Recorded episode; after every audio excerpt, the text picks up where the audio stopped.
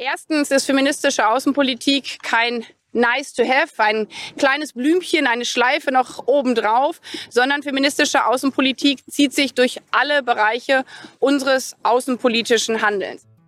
So hat Bundesaußenministerin Annalena Baerbock auf einer Pressekonferenz die Zukunft der deutschen Außenpolitik vorgestellt. Gemeinsam mit Entwicklungsministerin Svenja Schulze hat sie nämlich die Leitlinien für eben jene feministische Außen- und Entwicklungspolitik präsentiert.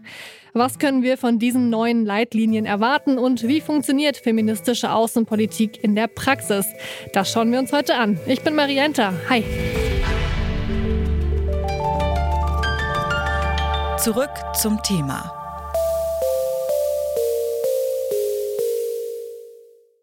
Solange Frauen nicht sicher sind, ist niemand sicher. Das ist der erste Satz in dem 80 Seiten langen Dokument, an dem sich die deutsche Außenpolitik künftig orientieren will. Grob zusammengefasst sollen damit die Rechte und die Repräsentanz von Frauen und Mädchen auf der ganzen Welt gestärkt werden. Außerdem sollen ausreichend finanzielle Ressourcen für die Durchsetzung dieser Ziele bereitgestellt werden. Das hatte sich die Ampelregierung schon im Koalitionsvertrag zum Ziel gesetzt.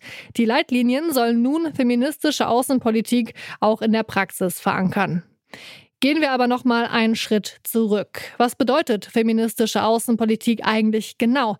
Das hat mir Claudia Ziller erklärt. Sie arbeitet bei der Stiftung Wissenschaft und Politik und befasst sich dort unter anderem mit feministischer Außen- und Entwicklungspolitik. Ich verstehe feministische Außenpolitik als einen Politikrahmen, der für außenpolitisches Handeln und für die Arbeitsweise und die Organisation des Ministeriums relevant ist. Und dieser Politikrahmen basiert auf Menschenrechten, auf Forderungen feministischer Bewegungen, aber auch auf empirischen Erfahrungen. Und es geht darum, Gruppen, die marginalisiert sind, mehr Rechte, mehr Ressourcen und mehr Repräsentanz zu geben.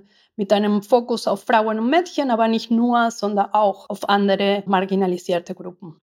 Und was würden Sie sagen? Was unterscheiden die neuen Leitlinien im Auswärtigen Amt und im Bundesministerium für Zusammenarbeit und Entwicklung von der bisherigen Außen- und Entwicklungspolitik? Diese Ansätze, sowohl die Leitlinien als auch die Strategie, haben den Anspruch, äh, transformativ zu sein. Transformativ heißt, dass es nicht nur um Mainstreaming gehen sollte, also das heißt, dass Genderfragen ein Querschnittthema werden. Es geht nicht nur um äh, Gleichstellung, sondern man sollte an den Strukturen arbeiten, die für Ungerechtigkeit und Ungleichheit zuständig sind. Das heißt, es sollte damit einen Wandel äh, hervorgerufen werden. Aber natürlich bleibt die Frage, ob in der Umsetzung die Leitlinien und die Strategie über Gleichstellung und Gendergerechtigkeit hinausgehen. Sie sprechen von Strukturen, die umgewandelt werden sollen. Können Sie das vielleicht noch mal an einem konkreten Beispiel erklären? Das Auswärtige Amt hat den Anspruch, zum Beispiel auch intern vielfältiger und weiblicher zu werden. Und wenn man den Anspruch hat, mehr Frauen in Führungspositionen zu bekommen und auch, dass das Personal vielfältiger wird, muss man zum Beispiel an der Organisation des Ministeriums was ändern und auch äh, bei der Rekrutierung.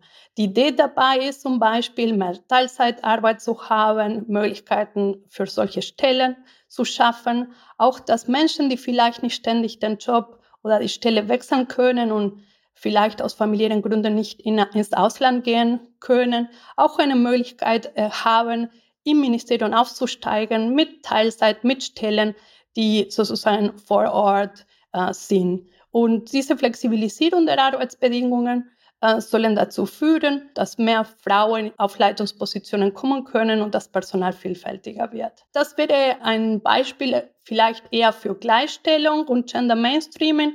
Die Frage ist, ob diese Änderung an der Zusammensetzung des Personals dazu führt, dass dann Politikanalyse anders erfolgt und dass Entscheidungsprozesse anders stattfinden und dass dann sich bei diesen Entscheidungen andere Kriterien und Gesichtspunkte durchsetzen, die neue Perspektiven einbringen.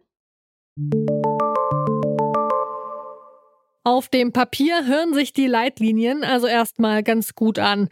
Doch es gibt auch einige Kritikpunkte. Zum Beispiel, dass Deutschland weiterhin viel Geld durch Waffenexporte verdient und dadurch von militärischer Aufrüstung profitiert. Und das widerspricht dann den Grundprinzipien des Feminismus, so KritikerInnen. Das sieht auch Aktivistin Christina Lunz so. Sie hat das Center for Feminist Foreign Policy mitgegründet und an den Leitlinien mitgeschrieben. Feminismus im Ursprung war es immer demilitarisierend. Also Feminismus bedeutet ja gegen patriarchale Strukturen in der Gesellschaft vorgehen. Und patriarchale Strukturen sind Gewaltstrukturen. Also Patriarchat bedeutet unter anderem die Allgegenwärtigkeit und Fraglosigkeit von männlicher Gewalt. Von männlicher Gewalt sind fast alle Frauen betroffen. Daher ja, feministische Außenpolitik ist demilitarisieren, setzt auf Abrüstung, um irgendwie in dieser Vision von einer gerechten, stabilen und friedlichen Welt irgendwie zu dieser Vision irgendwann zu kommen. Jetzt leben wir aber in einem hypermilitarisierten Zustand, wo über Jahrzehnte, Jahrhunderten es erlaubt wurde, dass jedes Jahr ein viel, viel, vielfaches an Geldern in Militarisierung statt in menschliche Sicherheit und Menschenrechte investiert werden. Und in diesem Zustand bricht ständig dieses Gewaltpotenzial auch in Gewalt aus. Das heißt, in der kurzen Frist ist es da in Ordnung, auch Waffen entsprechend ähm, zu liefern, um Menschen vor Gewalt zu schützen. Und gleichzeitig, und, und das ist wichtig, dieses Aushalten von unterschiedlichen Wahrheiten, und gleichzeitig müssen aber jetzt schon viele schlaue Überlegungen angestellt werden, sodass wir in der Mittel- und bis Langfrist diese Gewaltstrukturen aus der Gesellschaft herausbringen, um endlich Frieden und Stabilität für alle zu schaffen. Und jetzt noch eine letzte Frage in Bezug auf die anhaltenden Proteste im Iran. Viele AktivistInnen werfen Annalena Baerbock eine Art Doppelmoral vor. Sie habe zu lange gezögert, die Gewalt des Regimes dort ähm, ja, anzusprechen, wahrzunehmen und auch zu verurteilen. Versprechen die Leitlinien in solchen Situationen Besserung? Die Kritik aus Zivilgesellschaft und ich selbst bin ja auch Zivilgesellschaft gegenüber dem eher zögerlichen Handeln von Außenministerin Baerbock, aber ganz besonders auch dem ähm, Kanzler im, im letzten Herbst das finde ich total legitim ist. Und es ist auch die Rolle von Zivilgesellschaft zu sagen, Mensch, das muss schneller gehen, Menschenrechte müssen schneller und vehementer verteidigt werden. Und gleichzeitig in der Folge habe ich als Beobachterin, wenn ich mir das Handeln der, der Außenministerin bezüglich Iran anschaue, sehr viel Positives gesehen. Also ob es ihr starkes Eintreten für Sanktionen auf EU-Ebene ist, ob es die ähm, gemeinsam mit Island das Einbringen einer Resolution in den UN-Menschenrechtsrat im November letzten Jahr, der die Dokumentation und auch Rechenschaft für die Gewalttaten des iranischen Regimes gegenüber der Zivilbevölkerung fordert und so weiter. Das sind viele positive Beispiele und gleichzeitig ist es genauso legitim zu sagen, wir verlangen mehr, weil die Gewalt das, das Morden, das die Vergewaltigungen, das Vergiften von Schulmädchen darf nicht sein und, und, und aufzuzeigen, dass Deutschland noch mehr machen könnte aus der Zivilgesellschaft. Das ist genau wichtig und richtig.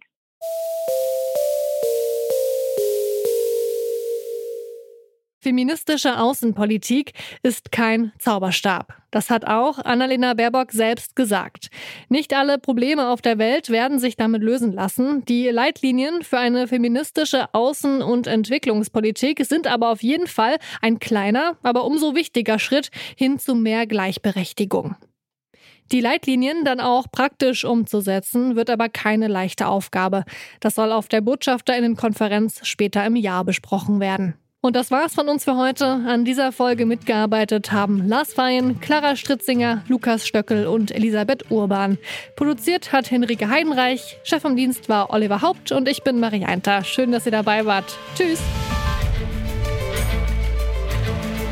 Zurück zum Thema vom Podcast Radio Detektor FM.